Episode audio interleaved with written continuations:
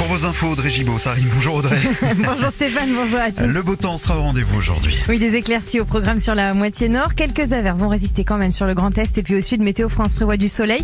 Les températures aujourd'hui, 15 degrés à Colmar, il fera 17 à Paris et au Mans, 20 degrés à Montpellier jusqu'à 22 à Bayonne.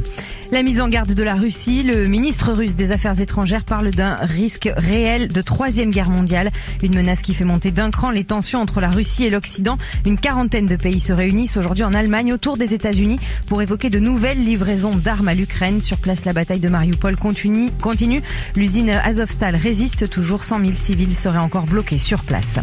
Un procès hors norme s'est ouvert hier, celui de la catastrophe de Bretigny-sur-Orge devant le tribunal d'Evry. Le déraillement d'un train entre Paris et Limoges avait causé la mort de 7 personnes et fait plus de 400 blessés. L'accusation dénonce des manquements au niveau de la maintenance. Emmanuel Macron consulte, réfléchit. Le président réélu travaille sur la composition de son nouveau gouvernement. Aucune annonce a priori avant la semaine prochaine. Marine Le Pen, elle, prépare la bataille des législatives. Elle a confirmé hier qu'elle sera bien candidate du Rassemblement national dans le Pas-de-Calais. Buitoni présente ses excuses et il y a de quoi la marque a envoyé un bon d'achat de 20 euros à la famille d'une fillette contaminée à la bactérie E. coli. L'enfant avait passé deux jours à l'hôpital après avoir mangé une des pizzas du fabricant. Le bon d'achat avait en fait été envoyé automatiquement par Buitoni qui indemnise tous les clients faisant l'objet d'un rappel de produit. Il est l'homme le plus riche au monde et Elon Musk s'offre Twitter un cadeau à 44 milliards de dollars pour le patron de Tesla. Un accord définitif a été trouvé hier entre le milliardaire et le conseil d'administration de la plateforme. C'était l'événement hier soir à Lille. Chérie FM vous a offert un concert super privé avec Calogero.